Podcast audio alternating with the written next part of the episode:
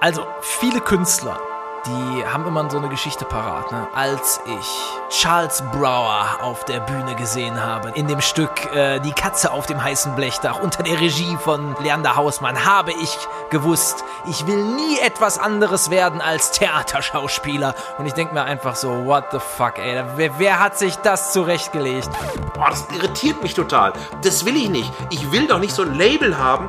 Ich, Markus S. Kleiner, bin jetzt Fukuyaner. Und das ist meine Identität. Das bestimmt mein Denken, mein Wahrnehmen und so weiter. Da sind wir wieder beim Thema Identitätspolitik, äh, was ein ganz großes Thema der Zeit ist. Und das ist etwas, mit dem ich immer Probleme hatte und deshalb keine Identifikation. Kill your fucking idols. Es gibt Szenen in Hardwood, zum Beispiel im Moab, die sind eins zu eins Tarantino-Szenen, nur eben, dass die von diesen Figuren ausgeführt werden. Damals haben das noch Menschen verstanden, dann haben es Menschen bei Lesungen nicht mehr verstanden dann wurden Lesungen abgeschafft. So geht die Geschichte.